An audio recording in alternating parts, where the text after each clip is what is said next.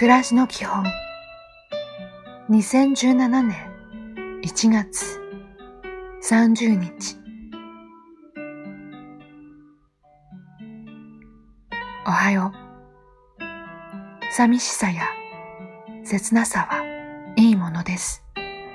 それは向き合ったり戦うものではなく抱きしめてあげましょう。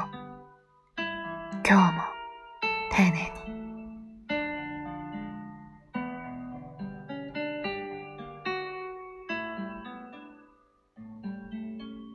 こんにちは。無理をしない。素直でいる。この心がけを忘れなければ、人は人として十分に生きてゆけます。大丈夫。そんなに頑張らなくても、いい一日を。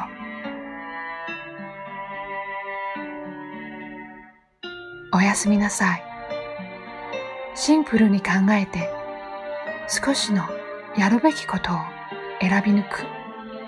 それが複雑だったら単純にして一生懸命やり遂げましょう。今日もお疲れ様でした。